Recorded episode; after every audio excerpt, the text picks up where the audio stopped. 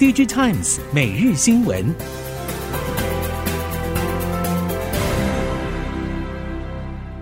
听众朋友您好，欢迎收听 DJ Times 每日新闻，我是袁长杰，现在为您提供今天科技产业的新闻重点。首先带您关心的是，随着欧盟成员国的半导体产业计划陆续曝光，三星电子、台积电落脚欧洲的讨论日益热烈。近来也传出三星可能与西班牙合作，引起业界关注。事实上，欧盟为了分散产业供应链风险，也急于发展半导体产业。欧盟成员国原则同意投入超过四百三十亿欧元发展半导体产业。三星、台积电在欧洲设厂的可能性正持续增加。根据韩国媒体 Financial News 援引西班牙国家报消息。三星正在认真考虑西班牙建厂方案，不过目前尚未拍板。无独有偶，业界消息表示，台积电正在评估德国建厂的可能性，预计将以二十八纳米制程为主，瞄准车用电子需求。根据德国媒体 Capital 消息，台积电考虑在德勒斯登建厂。美国全面扩大升级对中国半导体设备与晶片相关禁令，特别点名 NVIDIA 的 A 一百、H 一百以及超维的 M 一二五零等高阶 AI 晶片禁止向中国销售。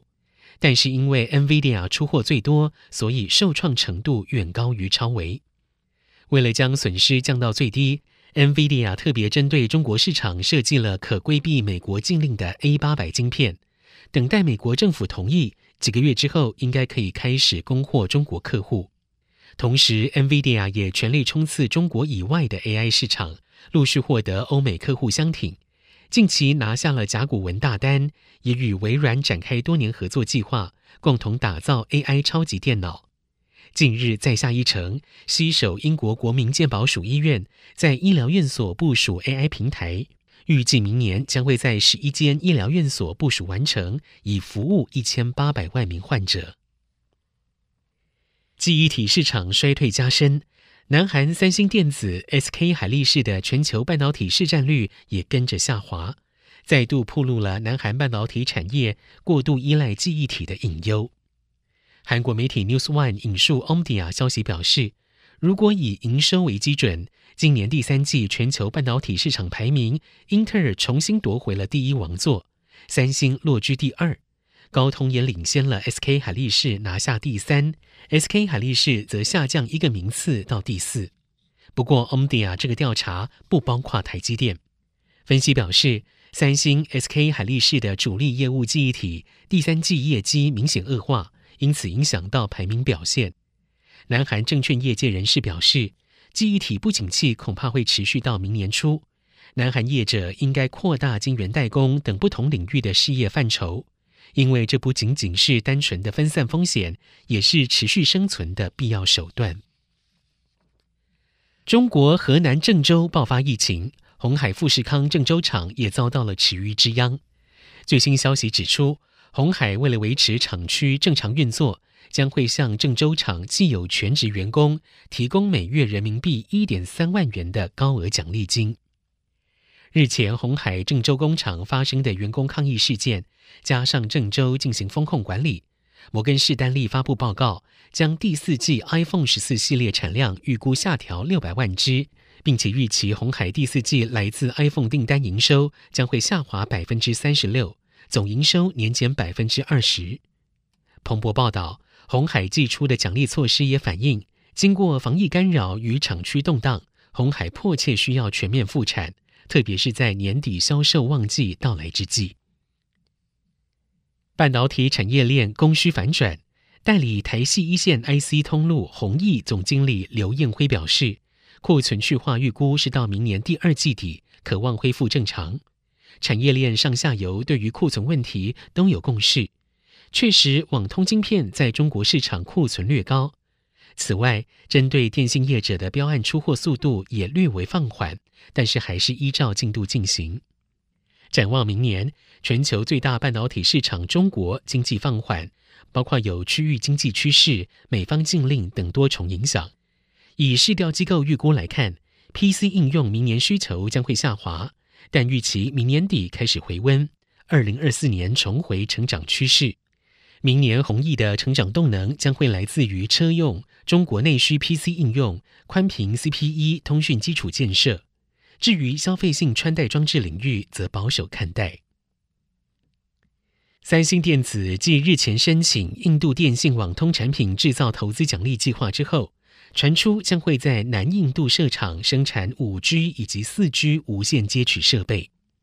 Economic Times 引述知情官员说法表示。三星已经提议在泰米尔纳都投资四十亿卢比，生产五 G 以及四 G 无线接取设备。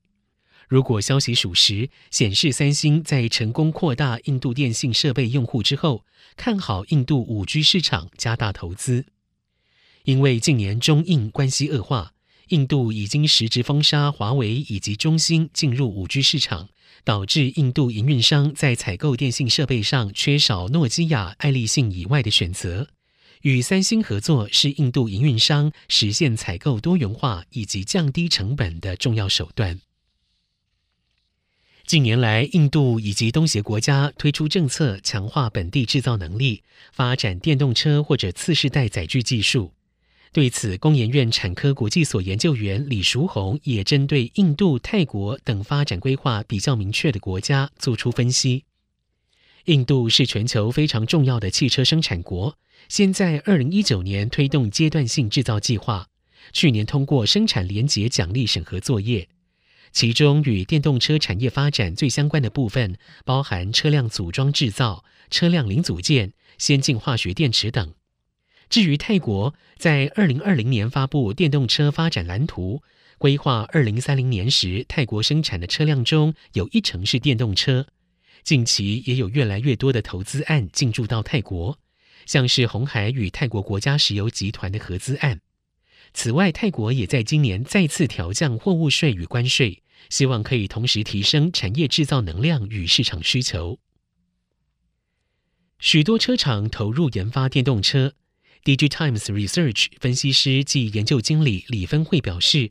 全球电动车销售量超乎预期，电池材料扩产不及成为供应的主要瓶颈，其中锂资源价涨量缺造成供货吃紧。近来动力电池需求大增，林芬慧表示，以全球最大动力电池制造商宁德时代而言，二零二五年将会有十三座生产基地。产能规划将会达到六百七十二 Gigawatt Hour，与去年产能相比，增幅将近百分之三百。而台厂也加入了扩产计划战局。林分会表示，上游电池材料厂康普扩增正极材料产能，美琪玛则是强调电池回收技术。中游电池产业者红海锁定了磷酸铁锂电池。计划在二零二四年第一季量产一点二七 Gigawatt Hour，属于试量产线。能源科技则是在镍钴铝三元电池上，计划明年第一季投产，新增年产能为一点八 Gigawatt Hour。大环境景气不佳，美国科技巨擘接连传出裁员消息，但是 DigiTimes 超前掌握到，IBM 有意扩大在台投资，将会在高雄成立科技整合服务中心。明年首波将会招募两百人，五年招一千人，主要为资工和商管等领域人才。台湾 IBM 表示看好企业数位转型的长期需求，业务扩编计划一经提出，大约半年就获得总部同意。这一次招募预计是 IBM 十年内在台最大的征才计划。新中心选择高雄，主要是希望就近招募南台湾的人才，扩大与南部产业对接。台湾 IBM 咨询总经理吴建宏曾经在专访中表示，企业核心现代化进入黄金十年，相当缺乏云端、资安以及 ESG 治理人才。台湾企业正处于数位转型的军备竞赛。